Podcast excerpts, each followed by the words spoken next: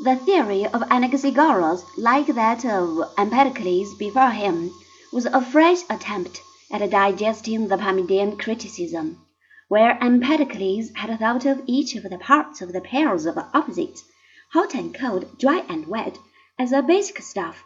Anaxagoras, on the contrary, thinks that each of these in varying proportions is contained in every tiny scrap of material, be it ever so small. To make his point, he falls back on the infinite divisibility of matter, merely cutting things into smaller bits, so he would say, does not eventually land us with something different. For Parmenides had shown that what is cannot in any way fail to be or become what is not. The assumption that matter is infinitely divisible is interesting. This is the first time that it makes its appearance. That it is wrong is unimportant here. What it does bring to the fore is the notion of infinite divisibility which does apply to space. It seems that here we have a starting point from which the notion of empty space was later developed by the atomists.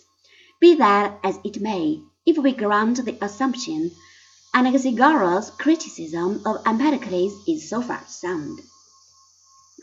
The differences between things are due to the greater preponderance of one or the other of the opposites. Thus, Anaxagoras would say that, in some measure, snow is black, but that white predominates. In a way, there is a touch of Heraclitus in this. The opposites hang together, and everything may change into anything else.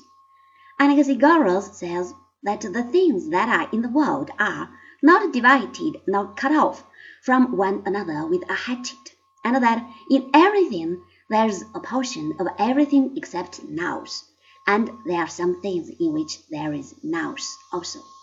The nous, or intelligence, which is here mentioned, is the active principle which takes the place of Empedocles' love and strife, but it is still considered as a substance, although a very rare and subtle one. Nous is different from other substances in that it is pure and unmixed. It is nous that sets things into motion. Further, the possession of it sets apart the living from the inanimate.